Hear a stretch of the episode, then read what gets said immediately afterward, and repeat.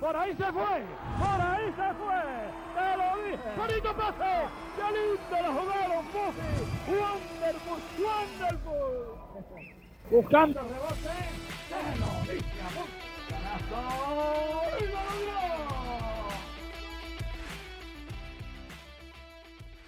Gracias, querido compañero Alberto Ramírez Wilson, alias El Chacal, y bienvenidos ustedes, amigos y amigas, esta primera edición de este podcast desde la cuna.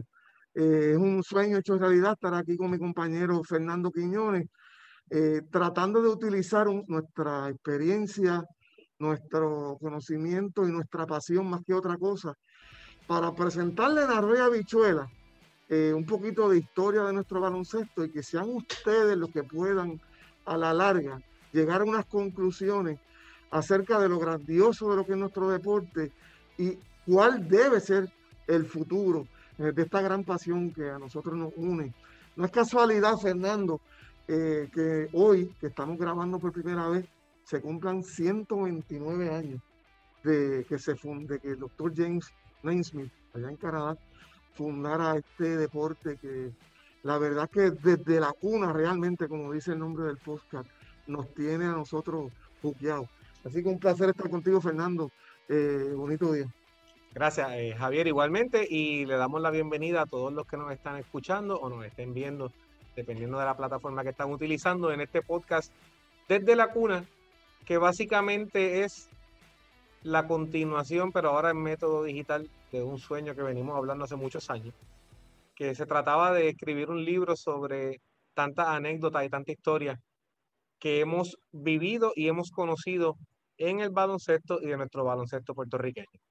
Y decidimos que probablemente la, la manera más efectiva de poder hacer esto, de comenzar a traer todas estas anécdotas, toda esta historia y mucha información sobre todo de, de lo que es probablemente una, uno de los países con una historia más rica y, más completa en baloncesto, que es la, es la, de Puerto Rico, pues sería este formato de podcast donde vamos a tener la oportunidad, Javier, de tener invitados. Eh, nuestra intención es semanalmente hacer un, un, episodio donde traigamos invitados que hablen sobre esos temas particulares que vamos a estar trayendo, ya sean históricos o ya sean de la actualidad. No, y lo más importante es que vamos a tratar de brindar la oportunidad de que ustedes puedan escuchar desde los protagonistas todas las posiciones, todas las opiniones, porque a veces uno llega a conclusiones y llega a opinión sin haber escuchado las dos, tres, cuatro, cinco versiones que hay de una misma situación. Por eso hemos decidido en el podcast escoger un tema y hacer varios podcasts para que ustedes puedan de verdad tener una idea y hacer un juicio completo. El primer eh, tema, queremos empezar rápidamente con lo que se está hablando ahora mismo, eh, que está bien conectado con la historia de nuestro baloncesto y la relación de la federación y la Liga de Baloncesto Superior que incide en nuestros dos bebés. Nuestros dos bebés, el primero, nuestro hijo, el equipo nacional de Puerto Rico, y segundo, nuestra liga, que es una liga rica en historia, la liga más poderosa de, de deporte en Puerto Rico, nuevamente evidenciado cuando no solamente logramos tener liga después del huracán María hace tres años, sino ahora dentro de una pandemia, eh, de una manera u otra también se logra. Así que Fernando, vamos a empezar hablando un poquito de la historia, porque tenemos un invitado bien especial que ustedes van a escuchar hoy. Eh, porque queremos también estar de presente a futuro, de futuro a presente, de presente a pasado, para que ustedes puedan entender eh, de verdad por qué todavía si tenemos un deporte que tanto se practica y todos queremos, sigue habiendo controversia, sigue, eh, pero nuestro ángulo no es el de crear, crear polémica ni chisme, no.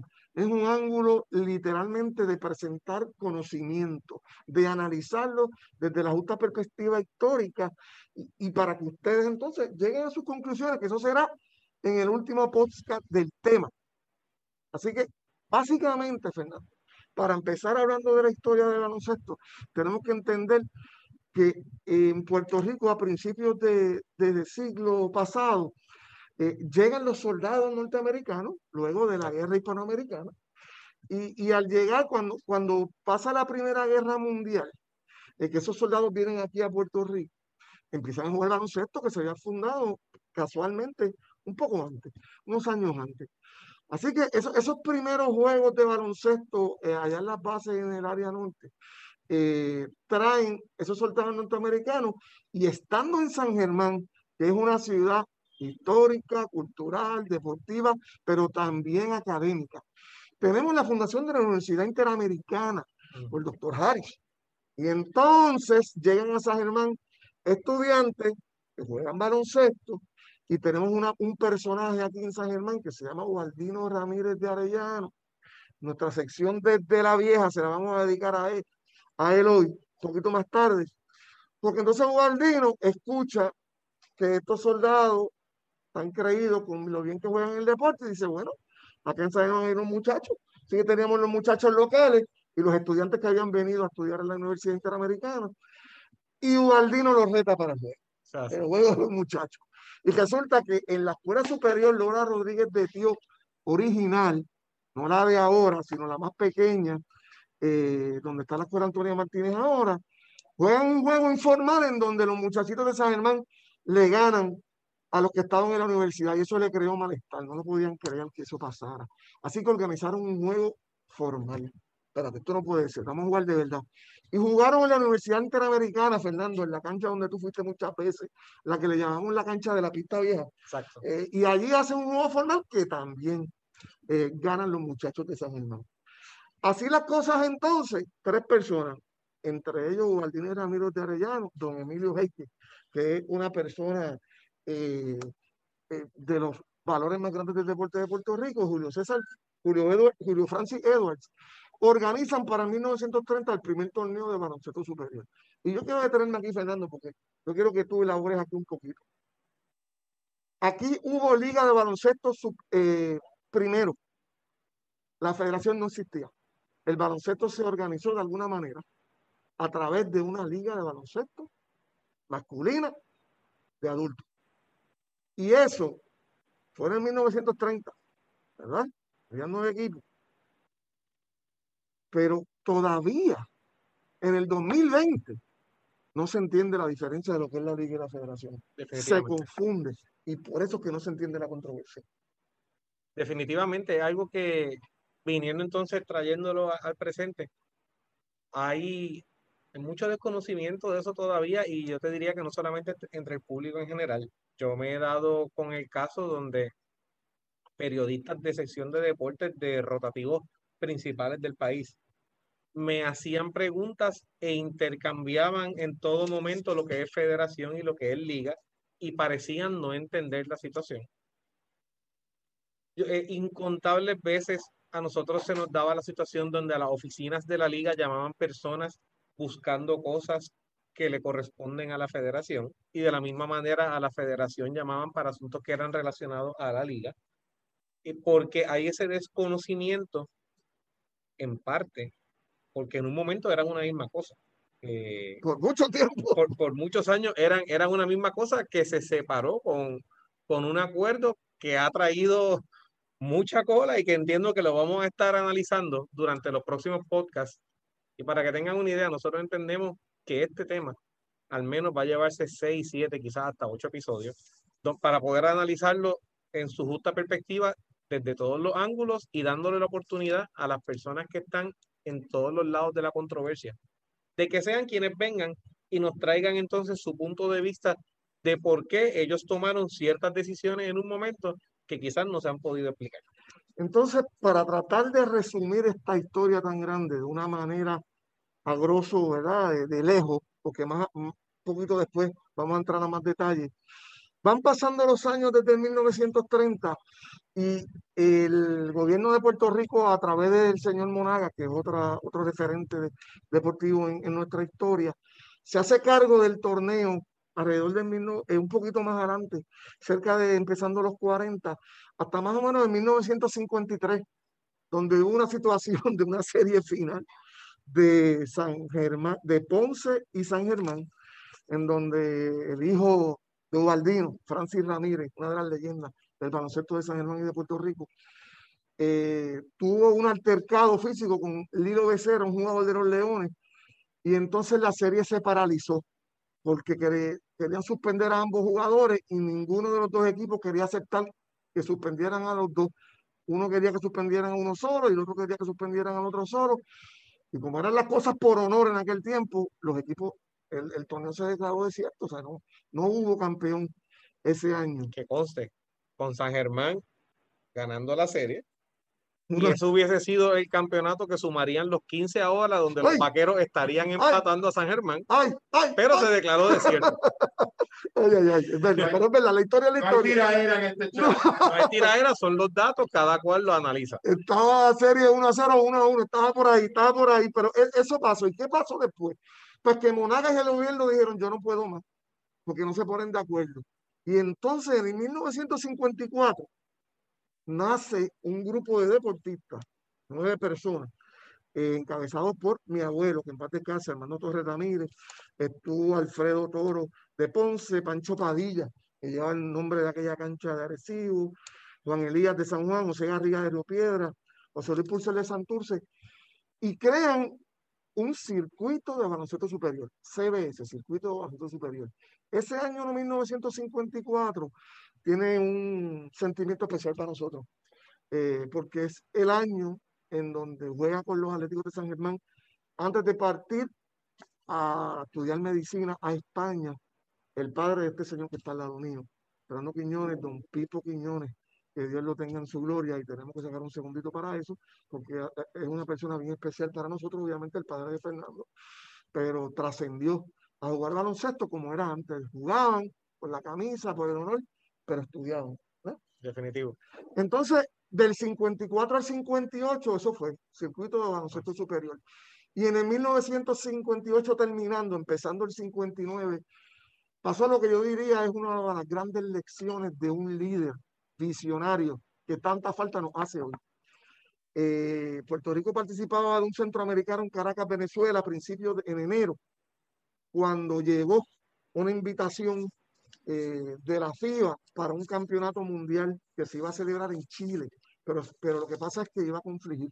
Puerto Rico dominaba estos torneos centroamericanos con un equipazo, encabezado por Pachín Vicente, Don Ibaez, pero Puerto Rico eh, tomó la decisión más eh, difícil en el momento, porque como toda decisión seria tomada por líderes visionarios, van a ser criticadas, de dividir el equipo de dividir el equipo para poder insertarnos a ese torneo de Chile que contaba con 13 equipos. Javier, que hay que recordar que en el año que estábamos, cuáles eran los métodos de transportación. No es como que uno podía decir, mándate a buscar en un avión a 12 jugadores a Puerto Rico. Eh, eso no, era real. Eh, así que básicamente es lo que tú dices. Eh, ellos estaban allí participando en esos centroamericanos y entonces ahí es que deciden dividirse, que tiene los detalles, ¿verdad? De ese equipo. Eso está bien interesante. Esa historia me la, me la hizo a mí Toñín Casilla, que estaba allí. Que estaba allí. Participaba Argentina, la República de Unión Árabe, Formosa, que ya no Estados Unidos, Brasil, Canadá, México, la Unión Soviética, Bulgaria, Filipinas, Puerto Rico, Uruguay y Chile. Así que eso nos insertó al, al, al, lo que se llama el baloncesto mundial, pero había un requisito tenía que haber una federación y en Puerto Rico no había. En Puerto Rico lo que había era una liga. Así que ¿qué hicieron? El viernes era CBS, Circuito de Baloncesto Superior, y el lunes ya se llamaba Federación de Baloncesto de Puerto Rico. Así que el hijo creó el papá. La liga de baloncesto masculina creó a la federación, cuando en la mayoría de los países había sido al revés. Después de 29 años de historia, fue que aquí hubo federación. Y lo digo suave porque está en la clave. Por eso todavía se confunden. La federación nació para poder participar en FIBA. Y, por eso solamente hay dos países en el mundo con más participaciones en torneos mundiales de esta islita 100 por 35, que es Puerto Rico. Tenemos 14 y solamente Brasil y Estados Unidos tienen 18. Los demás tenemos algunos empates con nosotros y los demás tienen menos. Fernando, y eso es bien importante que se entienda porque nos costó la medalla de oro en los centroamericanos, dividir el equipo. No solamente dividirlo, hubo atletas de otros deportes que ya habían terminado su participación en los centroamericanos, que se unieron a varios jugadores del equipo de baloncesto y se fueron entonces a jugar el mundial y otros jugadores de otros deportes también se les unieron a los que se quedaban para jugar entonces y ese equipo hubiese ganado la medalla de oro si se quedaba completo en los centroamericanos, sin duda, pero ellos entendieron y tuvieron la visión, como tú bien dices, de la importancia de uno ir a, una competencia a nivel mundial eh, versus tú seguir dominando el, regional que, que tenían, ¿verdad? Esa oportunidad. Oye, y más adelante vamos a tener episodios específicos de, esas cosas. Pero estamos ahora a grandes rasgos porque queremos llegar al 2000. Entonces ganamos plata en esos centroamericanos, quedamos quinto lugar en ese mundial, Pachín que era el mejor jugador eh, de ese mundial, y seguimos, seguimos, seguimos, seguimos. Eh, y esto es lo más importante porque luego de varios presidentes, la misma persona tenía la responsabilidad de la federación y de dirigir la liga. A ver, yo creo que ahí es importante explicar entonces cuál es la diferencia de, la federación y la liga. La liga básicamente es eso mismo, es una liga, un torneo en, un nivel, en este caso es el nivel superior, que es el nivel más alto del baloncesto. La federación es la que está a cargo de todo el baloncesto en el país, en todas las categorías, en todas las edades, de los proyectos de formación, de regularlo. Así que de una, en vez de ser como normalmente sucede, que tú tienes una federación que está a cargo de todo y crea distintas ligas, entre ellas una liga de nivel superior, aquí una liga, como dice Javier, el hijo, dio nacimiento al padre, que es la federación, y luego la federación empieza a crear las distintas ligas de formación, que son las que nosotros conocemos ahora, por ejemplo, con los mini, con los juveniles, etcétera, etcétera, a cargo de los equipos nacionales, que en ese caso todavía no lo tenía la federación. Eh, y es uno de los issues todavía que, que, vamos a ver que entra y sale eh, esa relación. 60 años después. Amigo. Y después de muchos presidentes que controlaban las dos cosas que producían el dinero. A la larga que pasan las décadas, el factor económico se vuelve más importante. Y entonces tú tenías que poder vender el equipo nacional masculino, vender la liga y tener el dinero para poder seguir compitiendo a nivel mundial. Y así llegamos hasta el año 2000 en el año 2000 se convierte en presidente de la Liga de Baloncesto Superior Henry Newman, quien además de ser amigo de nosotros, tuvo la encomienda histórica de ser el que a través de él se divide por primera vez las funciones de ser presidente de la federación y presidente de la liga. Y por eso es que hoy nuestro invitado este, una persona a quien queremos muchísimo, es eh, Henry Newman, porque a través de él es que la, eh, la liga, me, acuerdo como si fuese ahora, se separa, tiene una oficina aparte en, la avenida Ponce de León en Santurce de lo que era la federación, pero lo hacen a través de un contrato, de un contrato que tenemos, un contrato, Fernando, que todavía está vigente 20 años después a pesar de que se han hecho cosas que no están ahí estipuladas y se han querido cambiar. Bueno, firmaron otro más después, porque hubo un issue. Firman, un segundo en ese tiempo todavía con los mismos presidentes. Y, ese es que está vigente increíblemente eh, veintipico de, años después.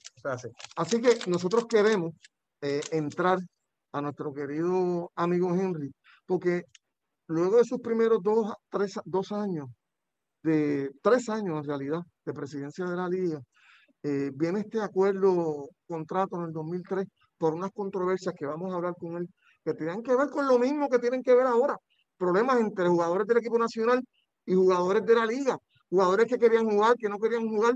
Me suena eso algo que pasó hace poco.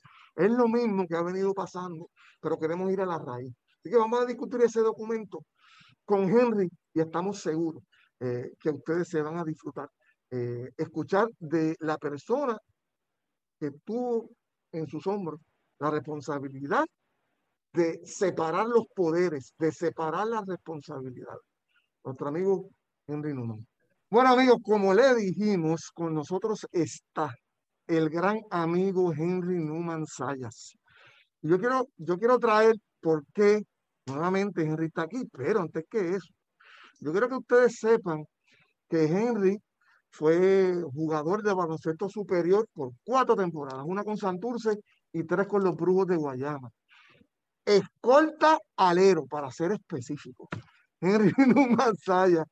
Después dirigió categorías menores en el Club Torrimar, un club bien cotizado cuando se empezó a jugar baloncesto de formación aquí en Puerto Rico, más o menos del 79 al 1986, cuando se hizo apoderado de los brujos por primera vez, porque fue apoderado de los brujos de Guayama por cinco años, en el 86 y después del 95 al 99 presidente de la Federación de Baloncesto de, la Liga de Baloncesto Superior de Puerto Rico del 2000 al 2007 y secretario de Recreación y Deporte del 2009 al 2012 con el número 11 de los Brujos de Guayama, Henry Numan Saya.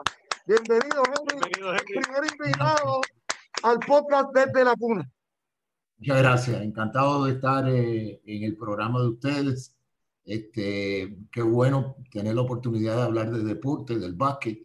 Y, y como dato curioso, saben que ese número 11 está retirado eh, en Guayama, pero desgraciadamente no fue por mí.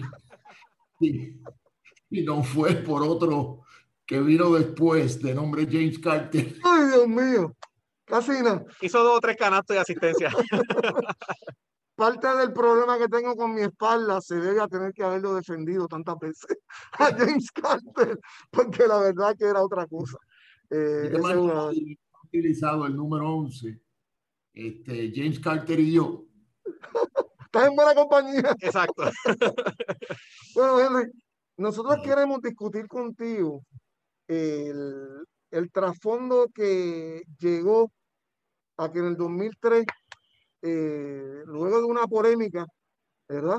Eh, que es la que queremos que tú nos traigas, eh, el Comité Olímpico nombrara por una desafiliación de la liga a un mediador, al juez Pedro, lo tengo por aquí el nombre, pero eso lo vamos a... López, López Oliver. Pedro López Oliver, en donde Ricardo Carrillo, ¿verdad? Y tú, y Rubén Nigalión y, y Etin Reyes van a unas mediaciones para tratar de resolver estos issues que parecen repetirse eh, cada cierto tiempo por los conflictos de equipo nacional y la liga y la federación y la liga, el cuento de nunca acabar.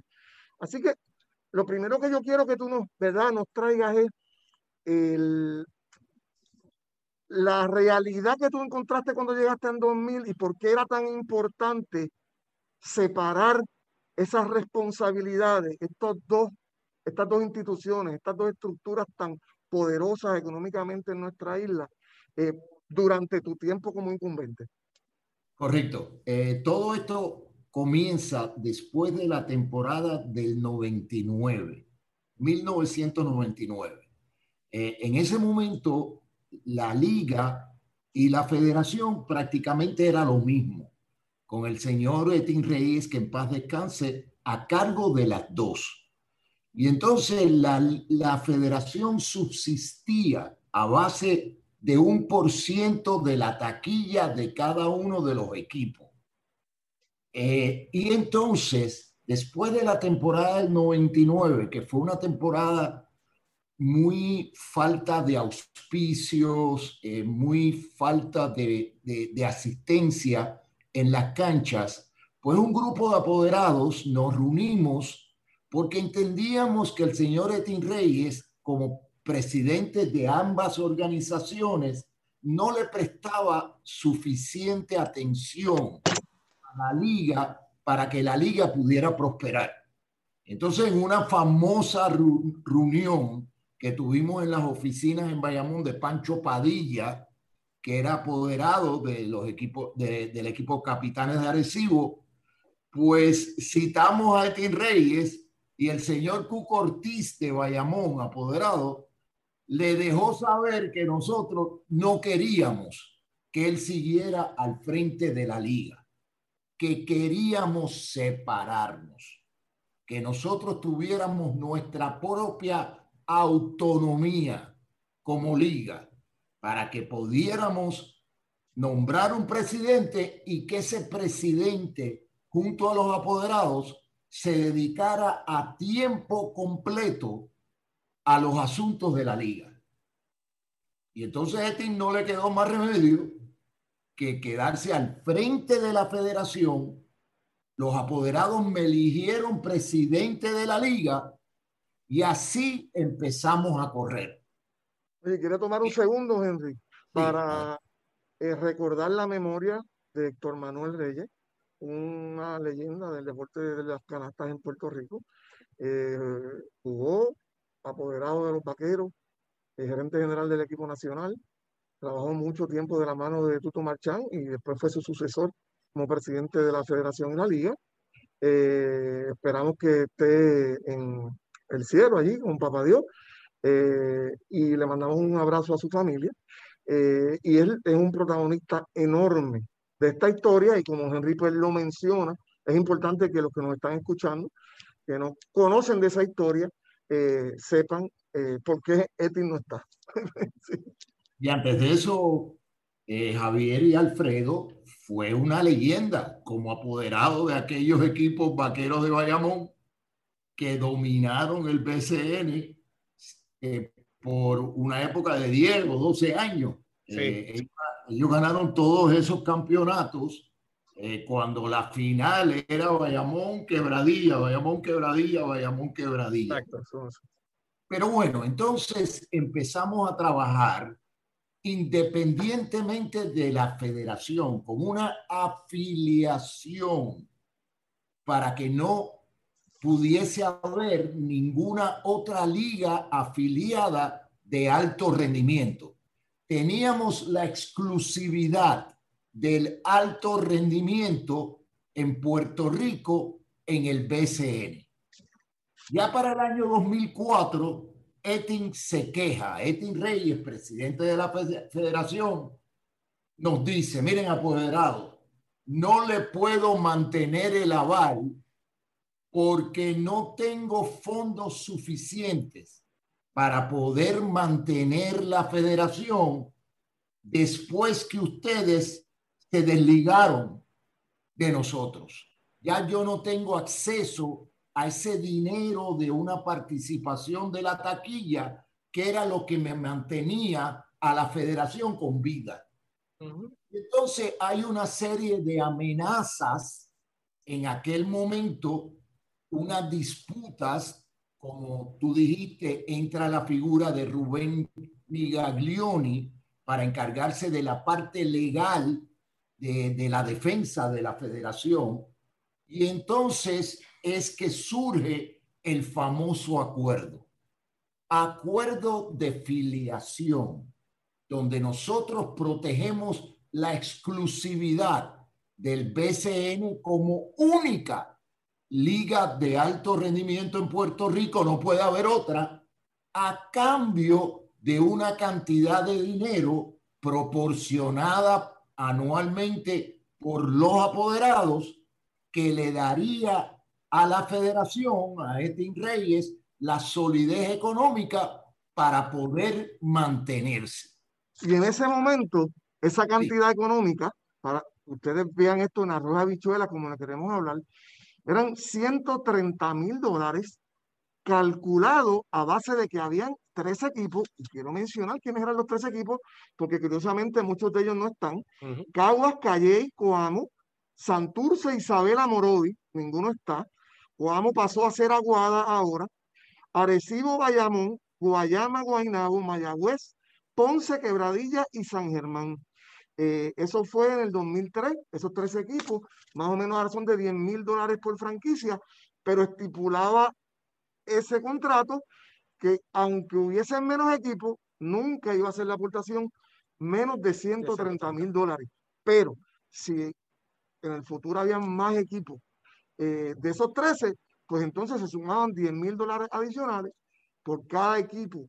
Eh, y entonces, Henry, hay otra cosa que es bien importante, porque en ese momento, ese acuerdo, la liga mantuvo el control del equipo nacional y puso obviamente al presidente de la federación como representante, como delegado oficial del equipo nacional una vez conformado y saliera de Puerto Rico en todas las competencias, pero la operación, la venta, el mercadeo y la organización quedaba en manos de la Liga de Baloncesto Superior. Y esto yo lo recalco porque ahora no es así, aunque el documento que, que está todavía vigente lo dice, ahora no es así y este es el génesis. Estamos hablando del origen, Henry. Abúndame sobre ese issue en específico y por qué ustedes lo hicieron de esa manera. Bueno, la federación pues nos representaba a nivel internacional, iba a Etin Reyes a todas las reuniones de la FIBA, llegaba a acuerdos sobre los torneos que se iban a jugar, pero como tú bien señalas, Javier, el control del equipo nacional estaba en la liga y la liga nombraba un gerente general para hacerse cargo de todo lo relacionado con el equipo nacional, que en aquel entonces era el señor Salvador Vilella, deportista, pero probablemente hasta más importante, una persona sumamente ligada a los asuntos económicos y de mercadeo en Puerto Rico, que entonces era una figura que recolectaba grandes cantidades de dinero de auspicio para que ese equipo nacional no le faltara nada. Y por eso vimos que nunca prácticamente las estrellas faltaban a los compromisos internacionales porque sabían que iban a ir primera clase en todo. Los mejores asientos en los aviones, eh, hoteles cinco estrellas, porque habían recursos suficientes. Pero entonces nosotros como presidente y apoderados establecíamos las fechas que íbamos a separar a los jugadores de sus equipos, por ejemplo, y los tiempos que iban a estar entrenando sin que hubiese el conflicto que existe en este momento, porque el equipo nacional era nuestro. Henry, volviendo un momento a algo que dijiste aquí, sería justo decir que en ese momento, más que coaccionar o amenazar a los jugadores con castigo para que jugaran del equipo nacional, más bien lo que se hacía era una persuasión y que básicamente no era necesario o casi no era necesario ese tipo de castigo o de amenaza porque los jugadores deseaban ser parte del programa nacional. ¿Sería justo decirlo o pasaban las dos cosas? Yo no me acuerdo que en el tiempo que yo fui presidente hubiese un castigo a algún jugador. Todos decían presente. Estos eran los años de gloria de Carlos Arroyo jugando NBA. Estos eran los buenos tiempos también de Piculín. Hay que acordarse que este equipo fue a, las Olimpiadas y le gana al Dream Team eh, en un momento dado. eran los momentos donde, donde se trataban a los jugadores eh, como ellos se merecían. Y entonces Salvador Vilella tenía el respaldo económico de compañías poderosas que auspiciaban este equipo. Pero lo más importante en términos de la disputa que acabamos de presenciar entre federación y liga, burbuja, torneo, ventana, es que nosotros éramos los que tomábamos las determinaciones de acuerdo al itinerario que nos entregaba la federación para cuando los jugadores, si se tenían que separar de su equipo, si nosotros teníamos que interrumpir el, torneo como hicimos en diferentes ocasiones, cuántas semanas iban a tener para entrenar. Esa era la gran diferencia que, que, que, que no existe en este momento en las relaciones entre liga y federación. Yo quiero entrar aquí con dos datos curiosos como parte de la experiencia que queremos traer ¿verdad? a este programa. Yo recuerdo eh, cuando en esos momentos que tú estás hablando, eh, estar afuera del Coliseo Arquelio Torres, esperando con jugadores de los Atléticos que vinieran unos vehículos de San Juan a recogerlos a San Germán para llevarlos a reportarse con el equipo nacional. Ese, ese, ese era el glamour de que tú te refieres en un momento en donde la FIBA empieza a crecer exponencialmente en términos de número de, de federaciones y de globalización. Y el factor económico, que todavía, ahora, 20 años después, eh, eh, sigue siendo el factor más importante, era trascendental si tú querías aspirar a poder competir de tú a tú con las potencias mundialistas en ese momento. Y eso era importantísimo. Y, el ver eso, la verdad que todo el mundo quería ir. Ah, es verdad, nadie se negaba a ir. Podían tener situaciones como hubo de egos que se encuentran en el equipo nacional siempre por tiempos de juego, por cuadro regular, que eso pasó en ese momento, está en ese, en ese acuerdo, en, en, las declaraciones juradas que tenemos, fueron parte de los problemas cuando un jugador abandonó el equipo y se montó en vez de ir para Alemania para un fogueo, se vino para Puerto Rico por problemas de tiempo de juego, y eso siempre ha pasado. Pero en términos estructurales, en ese momento todo el mundo quería estar en el equipo nacional. Y eso es bien importante decirlo, porque a medida que el tiempo fue pasando y las, el baloncesto fue creciendo y la solidez económica de esa institución fue mermando, muchas cosas fueron cambiando. Y por eso es que es importante utilizar ese momento que tú estás hablando como punto de partida. Yo tengo una pregunta de algo que mencionó Henry. Eh, Henry, en tu experiencia como presidente del BCN, que, que fuiste esos siete años y, y, uno de los puntos principales que, que tenías que, que, poner en las agendas de las primeras reuniones antes de empezar la próxima. Bueno, inmediatamente se ha terminado una temporada para comenzar los preparativos para la próxima. Eh, era el tema que trajiste de, de la fecha del torneo.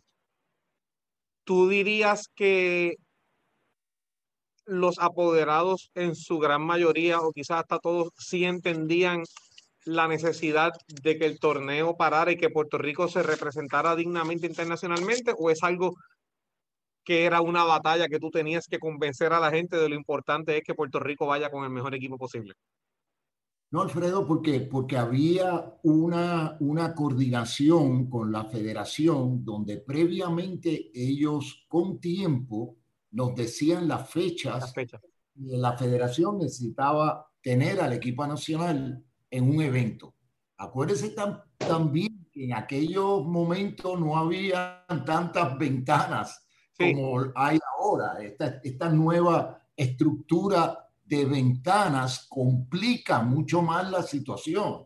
Antes tú podías tener un centroamericano, unos panamericanos, las Olimpiadas, la, estructura de los mundiales, pero tú podías planificar, empezar un poco antes, empezar un poco después, en casos más drásticos, parar el torneo como ustedes se recuerdan que se hacía.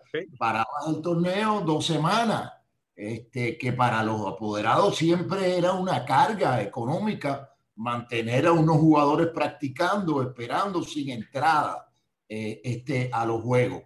Pero, pero de nuevo repito, no había esta, esta problemática ni con los apoderados de aquel entonces que reconocían su responsabilidad con el país y con el equipo nacional y nosotros lo estructurábamos para que no hubiese ese tipo de conflicto. Y como bien dice Javier, todos los jugadores querían estar en el equipo nacional porque sabían que iban a ser tratados de una forma excelente por un gerente general que tenía recursos eh, suficientes para, para poderlo acomodar. Y entonces un dato muy, muy interesante que de repente la liga cogió vuelo porque teníamos eh, un, personal, eh, un presidente o una junta de directores que se dedicaba el año completo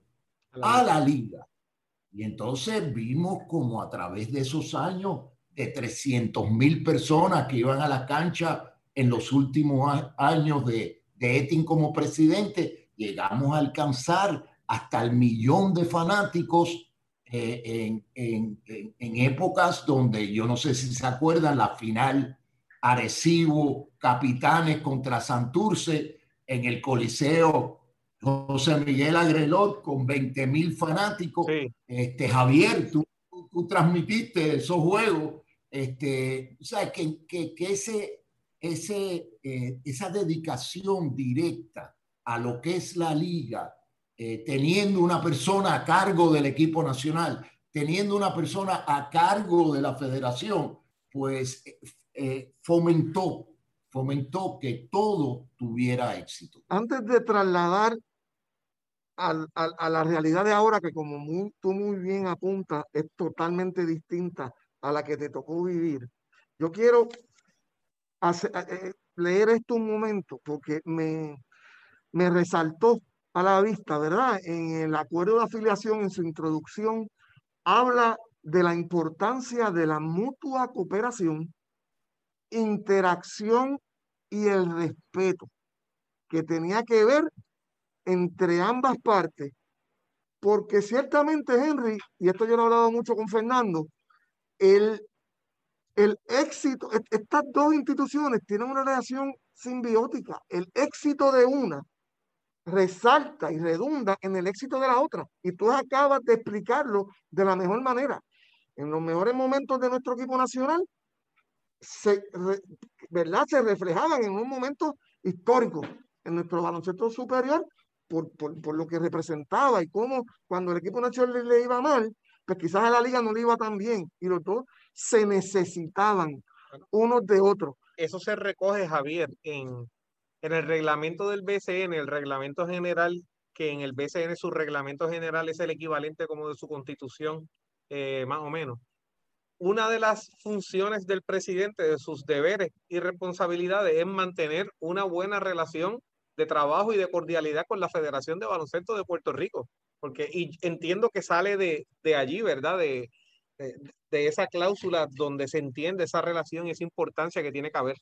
¿Cómo entonces, Henry, dándole fast forward, entendiendo que ahora eh, la FIBA es una entidad globalizada de sobre 210 federaciones, eh, que ha creado un aparato monstruoso que requiere unas inversiones económicas enormes eh, de las federaciones,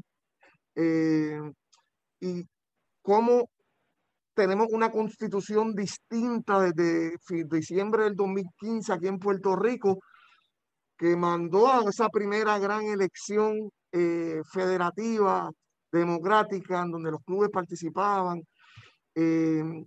Y cómo entonces el baloncesto superior que tenemos ahora, hoy en día, con el modelo de las ventanas tres veces al año, ¿verdad? En febrero, en, noviembre, en verano, eh, tú entiendes que se pudiese fomentar esta mutua cooperación y este mutuo respeto para evitar lo que parece un chiste de mal gusto, pero no lo es, lo que ya nos cansa y queremos ver cómo podemos después sugerir, ¿verdad?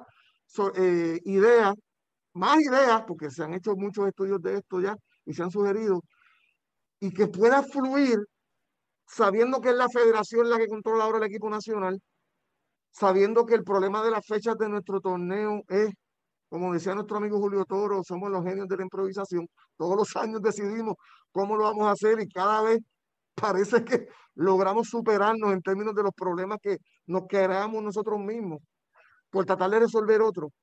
¿Cómo lo podemos hacer, Henry? Si tú, tú ahora sentándote a mirarlo, ¿verdad? 20 años después, ¿cuál sería tu recomendación? Bueno, eh, el problema tú lo acabas de, describir perfectamente y, es, desgraciadamente tengo que decirlo, es FIBA. FIBA ha cambiado. No es que nosotros hayamos cambiado tanto, es que FIBA de repente, de repente, y usando, supongo, el modelo del fútbol este, a nivel mundial, pues se ha convertido eh, de una organización que por el bien del deporte organizaba unos torneos, se ha convertido en una máquina de producir dinero. Y entonces eso choca, esa, esa planificación de FIBA choca con nuestra tradición. Y, y el programa de ustedes se llama de la cuna. Desde la cuna. Desde la cuna. Y, y, y la tradición baloncerística puertorriqueña, muy nuestra, es que el torneo superior se juega en verano. En verano. Y si uno tuviera la oportunidad ahora de entrevistar a Fufi Santori, a tu propio, padre, te van a decir, nosotros jugamos en verano, que es cuando los niños pueden ir a, a ver los juegos porque no tienen clase, este, donde las personas están de vacaciones y pueden ir más a la cancha, pero FIBA no quiere que nosotros continuemos con nuestra tradición. Nos quieren empujar hacia el invierno para que ellos tengan el verano disponible para su programación. Y ahí es donde está el choque actual, que, que, que nos, nos, nos siguen empujando en contra de nuestra tradición hacia unas épocas del año que son muy difíciles para nosotros porque entre otras cosas tenemos que pelear contra la NBA, contra el NCAA, que están llevando sus torneos. Y entonces, si yo tengo 10 juegos en televisión en mi casa, ¿qué me va a motivar a mí a ir al Arquelio Torre?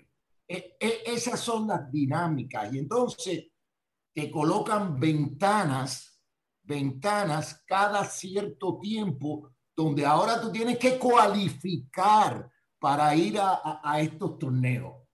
Quiere decir que FIBA ha intentado, quiere coger el control no solo de sus torneos a nivel internacional, sino de lo que ocurre dentro de cada uno de los países. Ellos te quieren controlar a ti, decirte cuándo tú puedes jugar, cuando no puede jugar y los intereses de ellos tienen que ir siempre por encima de la tradición y de los intereses de cada uno de los países.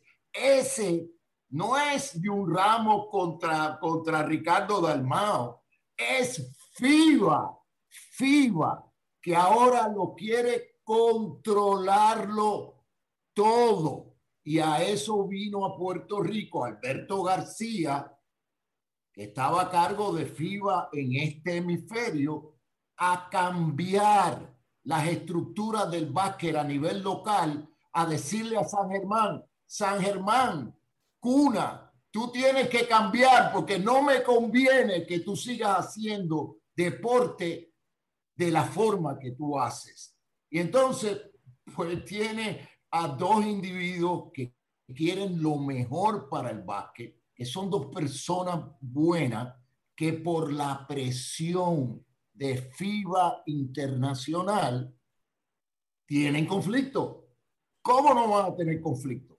Henry, y, te pregunto, te pregunto, ahí en esa misma línea, ¿qué opción tiene Puerto Rico si quiere seguir perteneciendo al movimiento mundial de baloncesto, que es regido por FIBA, a quien está afiliada a nuestra federación, y nosotros, y la Liga de Baloncesto, a través de este contrato de afiliación, se compromete a seguir esos estatutos para poder seguir eh, a la misma vez que sigue fortaleciendo la historia de su torneo, seguir fortaleciendo la historia de su equipo nacional, porque ciertamente nuestro, eh, no estamos en un buen momento, en términos de, de, lo que éramos antes y lo que somos ahora. Y creo que si no evolucionamos, pues se nos va a ser bien difícil poder entrar allí. Antes de que me conteste, quiero repetirle a nuestros eh, radio y los que nos están viendo eh, por video, que este es el primer programa de Desde la Cuna. Estamos con nuestro invitado Henry Newman. Estamos del 2000 al 2007, cuando él fue presidente de la Liga de Baloncesto Superior, lo que ahora se llama Baloncesto Superior Nacional, hubo un cambio de nombre ahí en el camino, y, y estamos tratando de transportar, ¿verdad? De, de, sacar de aquí y poner acá lo que él vivió en el 2000 cuando separó a la Federación de la Liga, con lo que estamos viviendo ahora, porque parece que estuviéramos hablando en los mismos tiempos. Pero aquí hay un una tercera pata del triángulo. Hablamos de, de, de lo importante del poder económico. Cuando Henry estaba, la liga todavía controlaba el equipo nacional y la liga, que eran las dos cosas que producían, que se vendían, que eran rentables. Ahora la liga ya no tiene el equipo nacional. Ahora la federación es una parte de ese triángulo. La liga con su torneo es otra parte del triángulo.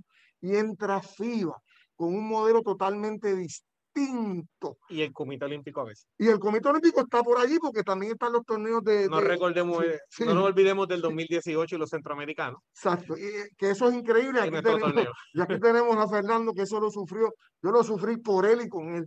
Pero Henry, mi pregunta a ti es, entendiendo claramente eso que tú acabas de decir, ¿cómo nosotros podemos seguir insertados, como lo hemos hecho históricamente, como nadie se explica en el mundo, con 14 participaciones en mundiales.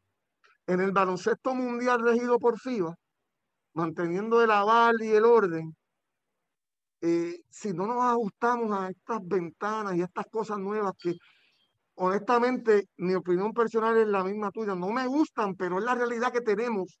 ¿Cómo hacemos?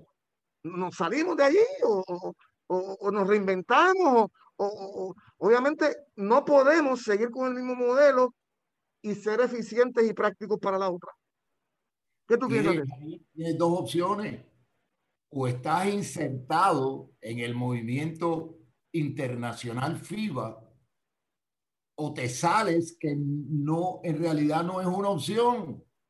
Así que de repente tú tienes una persona, una entidad que te está dictando, te está dando instrucciones de cómo tú tienes que correr el baloncesto en tu país.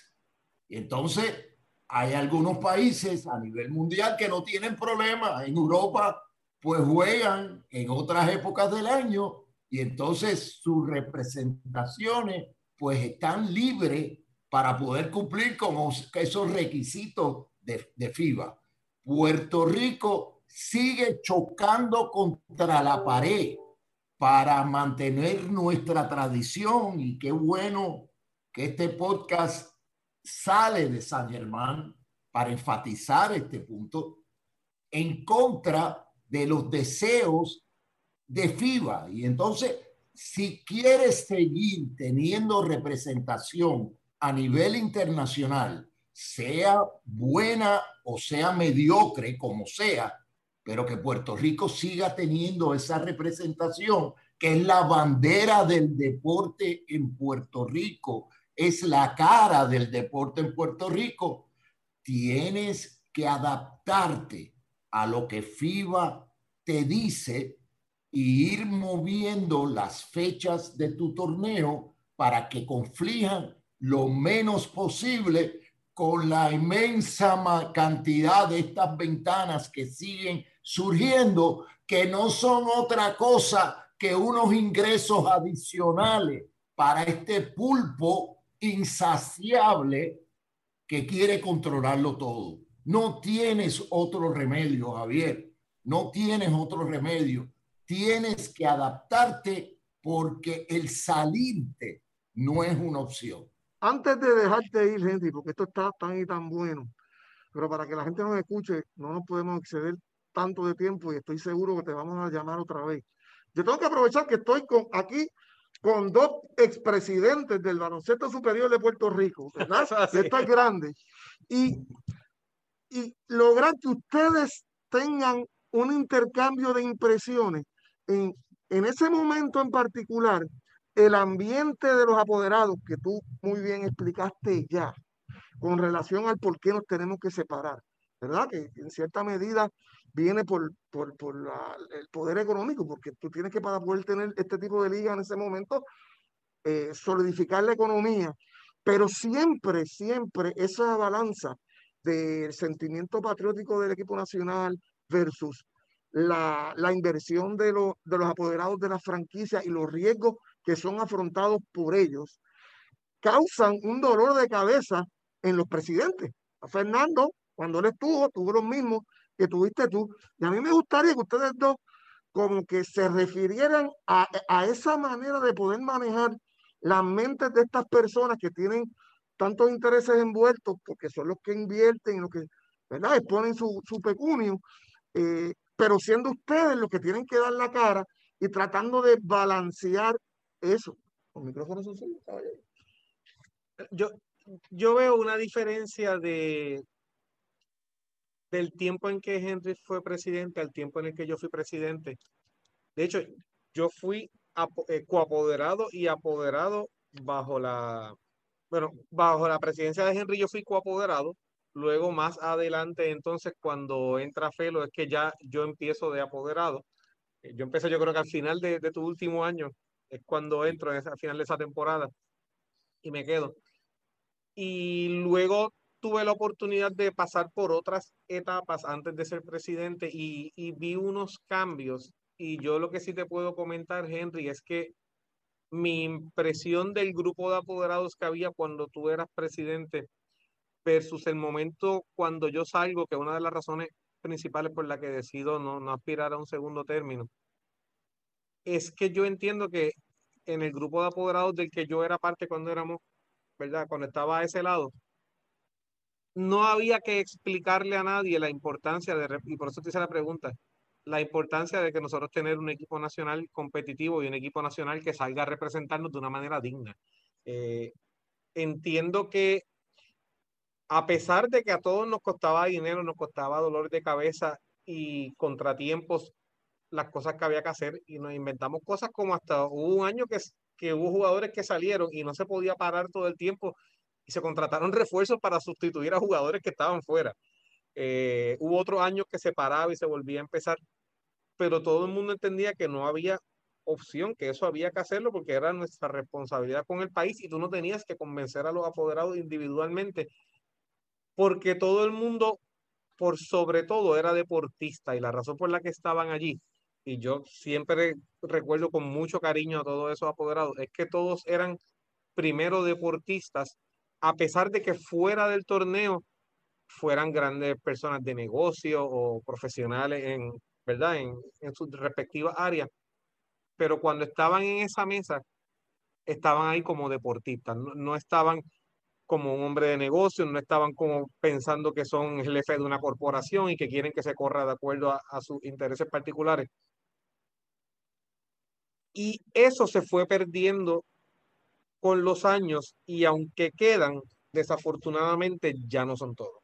Y, esa es mi perspectiva, lo tengo que decir porque esa fue la razón principal por la que dije hasta aquí. Ya, ya llegó el momento que venga otra persona porque no tengo la misma visión en cuanto a esto, que sí entiendo.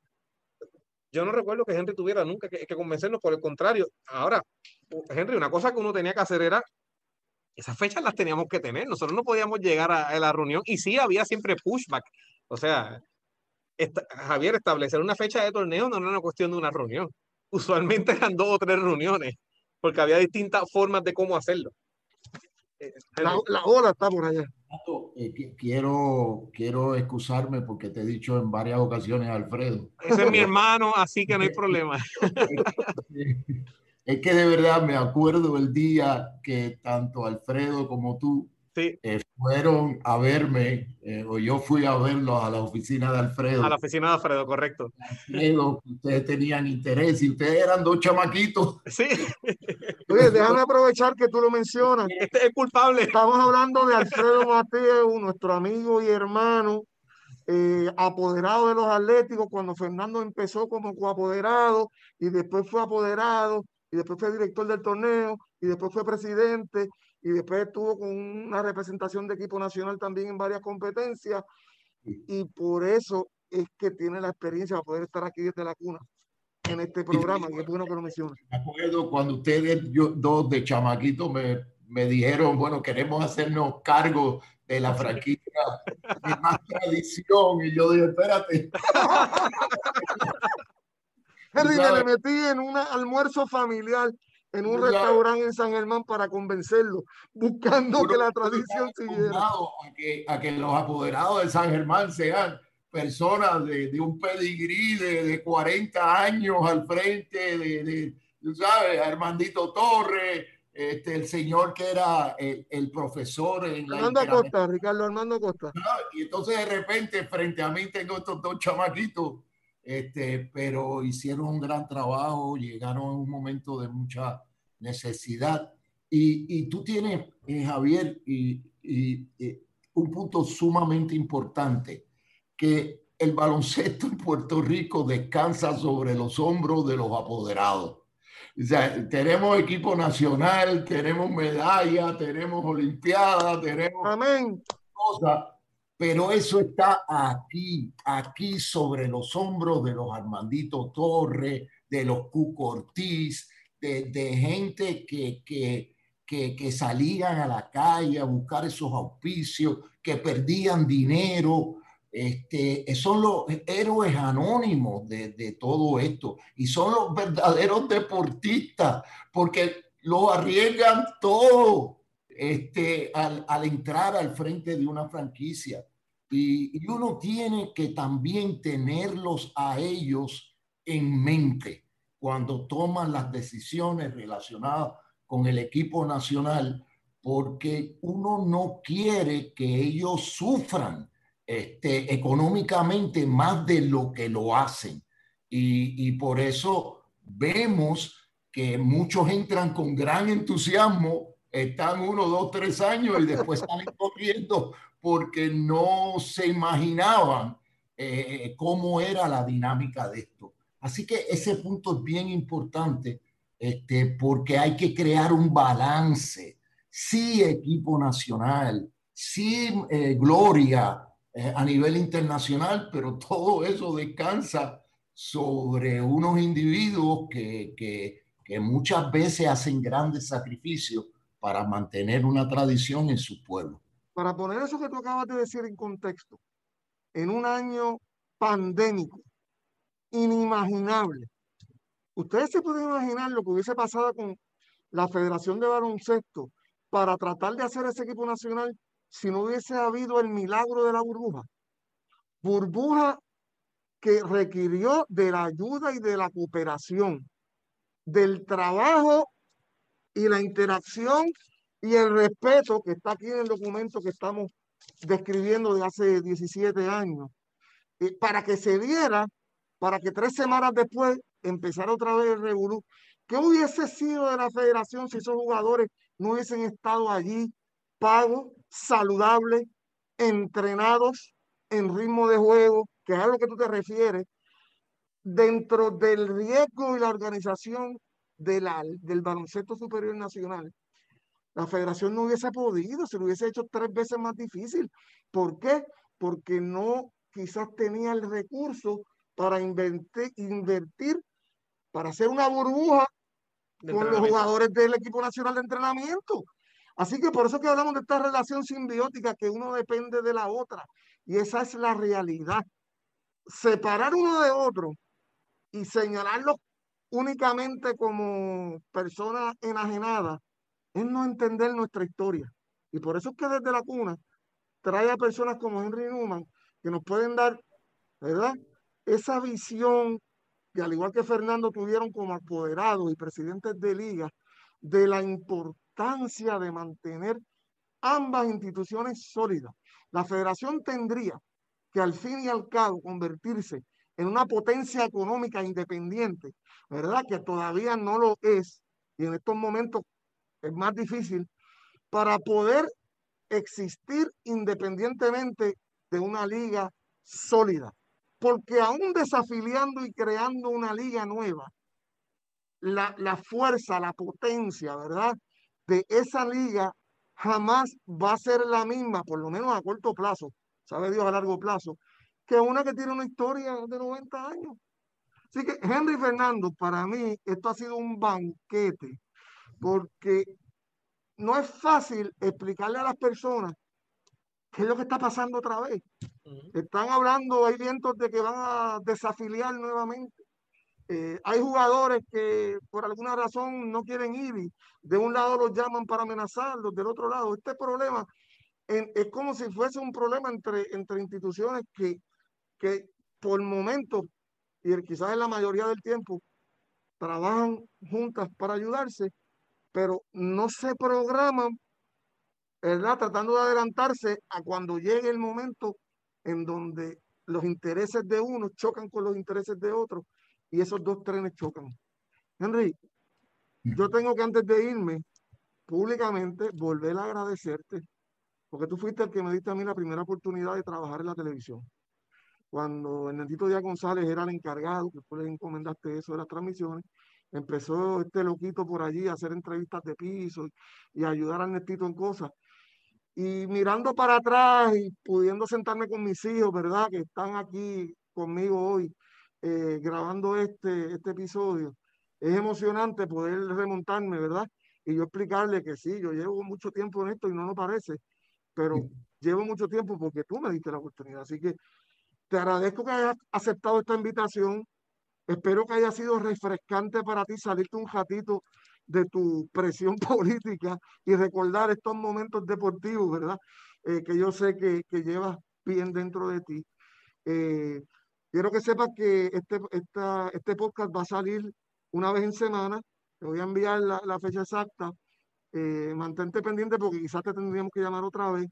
Vamos a tener representantes de la federación para ver su, su opinión, vamos a tratar de tener los de la FIBA, vamos a tratar de tener unos apoderados con el presidente de la liga ahora, y vamos a tratar de ver, hablar con dirigentes eh, legendarios de nuestro país que han vivido en carne propia los problemas de estos conflictos que están, para luego al final del séptimo episodio, quizás o del octavo, poder eh, brindar una, nuevamente, ¿verdad? Una idea para ver si logramos brincar este, este escalón que nos queda eh, de frente a la nueva realidad de nuestro baloncesto. Pero recibe mi abrazo eh, y dile a Gunter que ya hay varios escuchas por ahí visitándolo encubiertos para que no se dé cuenta y no se ponga nervioso.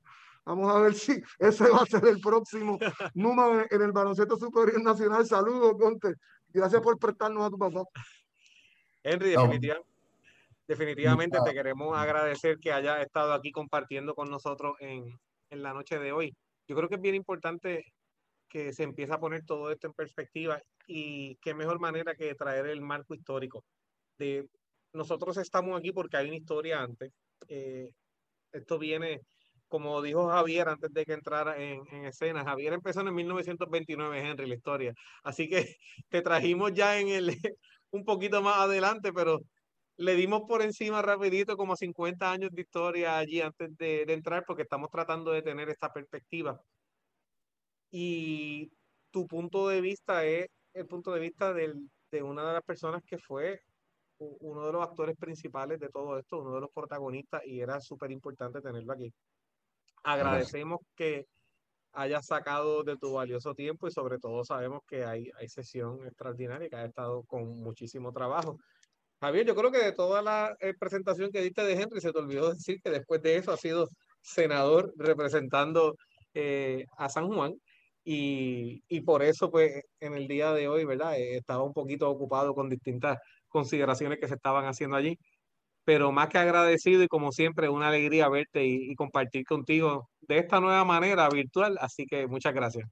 No, gracias a ustedes dos. Eh, Fernando, eh, encantado de verte de nuevo. Eh, le envía saludos a, a, Alfredo. Serán apreciados. Javier, siempre todo lo que tú has hecho, Javier, lo has hecho bien. eso es algo que te ha distinguido.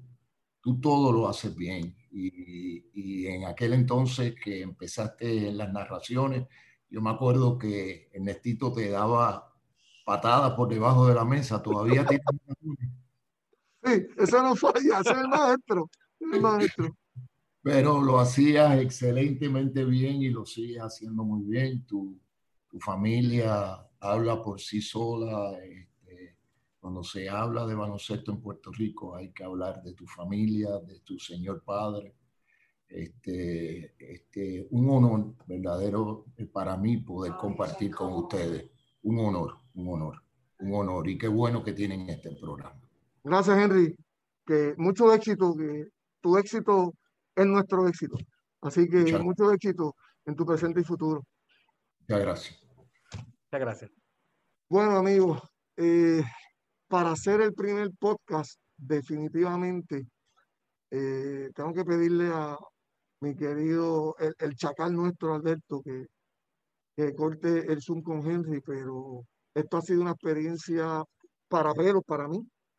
Eh, desde la cuna trata de brindarle a ustedes experiencia, pasión y conocimiento. Y, yo creo que en esta conversación han podido entender eh, el por qué eh, podemos presentar datos históricos, datos, no opiniones, datos, y añadirle vivencia, experiencia, ¿verdad? Que hemos tenido como mascota, como jugador, con mucho camerino, ¿verdad? Como gerente general. En mi caso en particular, eh, he, vivido tanto, eh, yo decía que hoy se cumplen los 129 años del básquet, que ha sido casualmente mi adicción. Fernando es licenciado, es abogado, ¿verdad? En Derecho. Eh, mi, mi, mi profesión, la de farmacéutico, Irónicamente tengo una adicción a drogas, pero la droga es el deporte, es el baloncesto, lo es que es mi, mi vocación y lo llevo bien adentro. Así que poder tener esta oportunidad eh, y compartirla con mi hermano de la vida, Fernando, es enorme. Nosotros esperamos cumplir con una responsabilidad eh, de brindarle a ustedes un análisis serio, eh, una información verídica. Y luego añadirle algunas opiniones que esperamos en algún momento puedan sonar, ¿verdad? Y rebotar en los oídos que tengan que serlo para que puedan aportar un poquito a la nueva construcción del presente y futuro de nuestro baloncesto. Así que, Fernando, yo quiero tener una sección, nosotros vamos a tener unas secciones por programa y aquí terminando, yo te dije que íbamos a tener hoy una que se iba a llamar desde, desde la vieja, la, la, la, vieja se refiere a la línea de tres puntos. Cuando se inauguró, que de hecho fue un puertorriqueño, Edilio Mellado, que para, para el 1980 eh, se inventó, ¿verdad? un educador físico, eh, la línea de tres puntos. Cuando empezó en Puerto Rico era la misma línea que es la hora de la NBA, que son 22 pies, 9 pulgadas más o menos. Después la, la acercaron pie y medio para FIBA, así que cuando nosotros nos referimos a la vieja, nos referimos a la línea vieja de tres es desde bien lejos. Y cuando un tirador tira de bien lejos, nosotros decimos aquí en nuestro argot, ¿verdad? De fanático, wow, la tiró de la vieja. Y nos referimos a, que la tiró de más lejos de lo que tenía que hacerlo, porque de allá era que era la línea antes. Eh, recuerdo también, ¿verdad? Porque queremos terminar de una manera también con anécdotas y experiencia. Cuando la Liga Puertorriqueña trató de poner la, la línea de cuatro puntos, de cuatro puntos, pero la relación con FIBA, o sea, FIBA dijo, no, no, no, no, no, eso, eso no es lo que nosotros vamos a aceptar, la tuvieron que eliminar. Pero queremos resaltar en esta sección, que lo dije al principio y lo quiero repetir, a Ubaldino Ramírez de Arellano, que en 1928 puso a jugar esos muchachitos y es uno de los padres del deporte en Puerto Rico, de aquí, de la cuna, desde la cuna, de San Germán. Gracias, eh, Ubaldino, por toda tu aportación, por brindarnos la oportunidad de ser la cuna del baloncesto en Puerto Rico y a tus familiares, que espero alguno pueda escuchar este podcast, eh, nuestro abrazo. Eh, allá perteneces ahora con Zambulín y muchos más, ¿verdad? Emilio Heike, a, a, los grandes del deporte, que sé que tienen los dedos cruzados para que podamos ponernos de acuerdo, ¿verdad? Y tener, eh, insertarnos en el básquet mundial de la manera que ustedes se merecen. Así que Ubaldino Ramírez de Arellano, eh, es el primer eh, integrante de esta sección desde la vieja, Fernando. Sí, Javier, definitivamente. Eh, ahora poniendo en perspectiva lo que van a hacer los próximos y dando un poquito de, de información. Hablamos hoy, Javier, del acuerdo de afiliación. Ese acuerdo de afiliación, como tú bien mencionaste, es el que está vigente ahora mismo entre las partes. Pero ¿qué pasa? Porque como todo, todo se complica una de las situaciones que se mencionaban en este acuerdo de afiliación era que la Federación de Baloncesto de Puerto Rico había enmendado en aquel momento su estatuto interno y la relación de algunos de la federación con la liga y con el equipo nacional y algunos de los derechos que habían en ese momento negociado que el BCN había mantenido para ellos en los nuevos, en los nuevos estatutos de la federación, se habían cambiado la federación lo obtenía, pero ellos decían, tú, tú podrás cambiar lo que tú quieras en tu reglamento interno, pero es que tú tienes un contrato conmigo. Así que ahí es que hacen este contrato y como bien hablamos ahorita, la historia es cíclica, es repetitiva, y esto vuelve a pasar, porque entonces en el 2014, como parte de todos los eh, cambios que está haciendo FIBA, que Henry mencionó, y él mencionó los cambios que hizo FIBA a nivel de su estructura de los torneos y la creación de las ventanas, pero dentro de esos cambios, FIBA también trajo unos cambios donde hicieron un manual de federaciones. En este manual de federaciones se le está pidiendo a todas las federaciones del mundo que tienen que tener unos requisitos mínimos en sus constituciones internas que se parezcan a los de la nueva constitución que FIBA recién acababa de aprobar.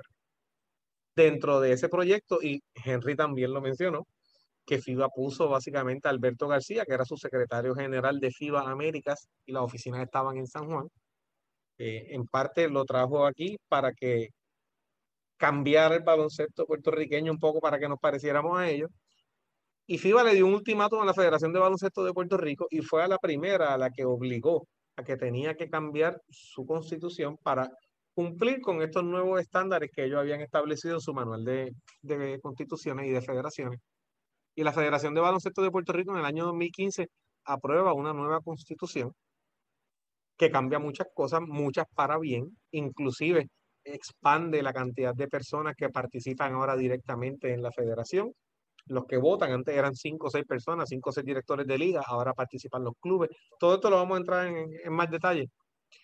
Pero en esa constitución vuelve a pasar lo mismo, Javier. vuelve a pasar lo mismo porque entonces la cambian y la federación vuelve a reclamar más poderes que de acuerdo al contrato vigente entre las dos instituciones le pertenecen al BCN. Y no solamente eso, se establece, Javier, que los acuerdos de afiliación ahora no, pueden ser de, de, manera ilimitada, sin tiempo. Tienen que tener unos términos de tiempo bien cortos, lo cual dejaría sin efecto un contrato que no tiene esa cláusula.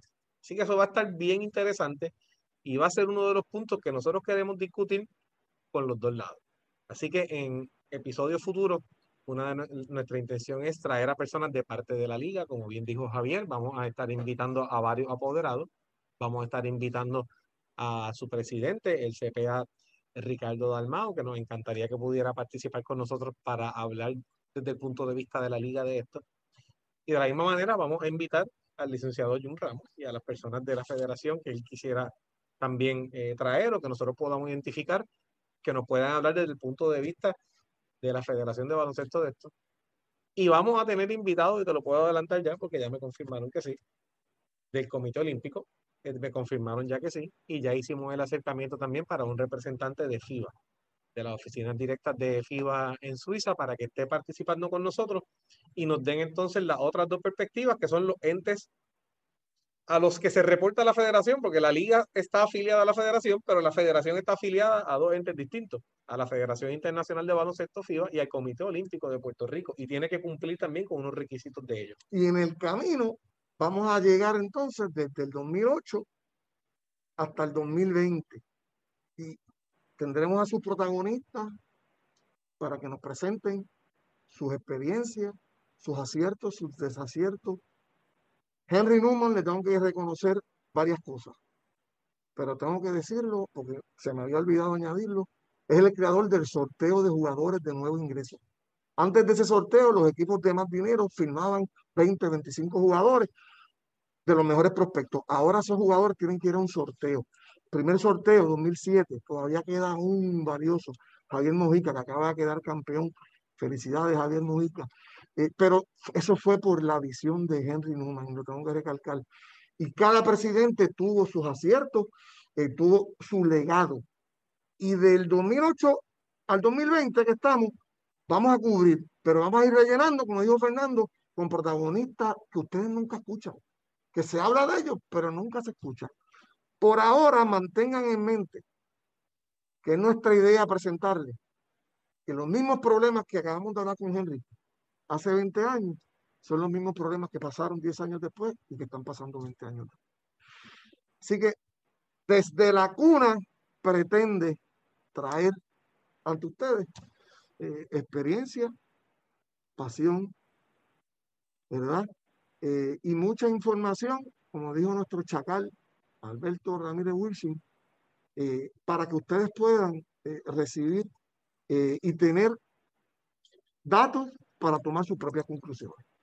Nuestro, nuestra idea no es crear controversia, no es traer chisme, no es hacer daño. Eso ya existe. Nuestra idea es aquí traer la información para buscar cómo se llega a ese diálogo, cómo todas las partes entienden de dónde viene eh, la posición de la otra parte, porque muchas veces hay algún tipo, hay razones válidas, como bien dijo Henry. Entonces, para nosotros darle esa información, crear ese diálogo y ver si se empiezan a conseguir soluciones para estos mismos problemas. Ustedes ven aquí atrás, desde la cuna, esta cancha que está aquí fue eh, testigo, fue en donde los Atléticos de San Germán ganaron la friolera de cuatro campeonatos al hilo.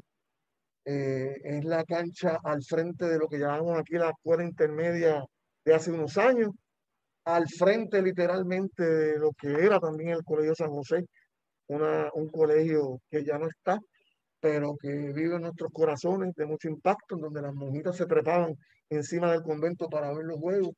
En estos asientos que ustedes ven aquí, que son bien inclinados, y no son tantos, la gente llegaba desde el mediodía en traje, iban con sus fiambreritas de comida y almorzaban allí, cenaban para poder asegurarse que tenían su asiento. Eh, y esto lo sé por fotos y por testimonios de eh, familiares de mi papá, de mis tíos de mi papá y de toda esa gente.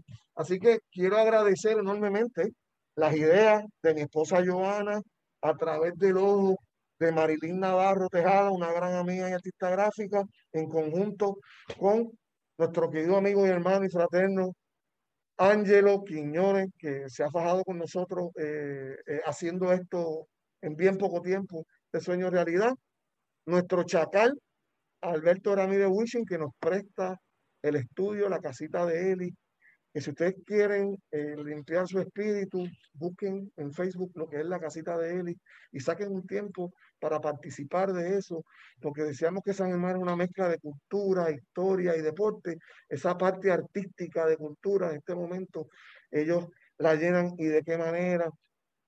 Fernando Quiñones en su nuevo proyecto de la Marina 308, si andan por acá, por el oeste y van a Puerto Real, busquen ese restaurante es de primera línea y le deseamos todo el éxito porque Fernando ahora está en un proceso de reinvención. Nosotros nos retiramos, esperamos hacer esto cada siete días. Eh, si no menciono la farmacia Martín, pierdo mi empleo mañana, así que tengo que mencionarla también. Gracias por el tiempo que nos da para preparar esto. Y, y amigos, eh, es un privilegio y un placer poder eh, llegar a ustedes. espero que disfruten el concepto y que a medida que vayamos evolucionando, vayamos perfeccionando las técnicas de comunicación virtual eh, en un área en la cual somos novicios y estamos empezando, pero vivimos en el 2020, el año pandémico, y nos tenemos que todos reinventar. Así que será hasta la próxima. Hasta la próxima, amigo.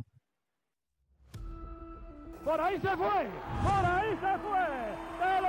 Bonito pase. Qué lindo lo jugaron Buffy. Wonderful, wonderful. Buscando rebote. Y lo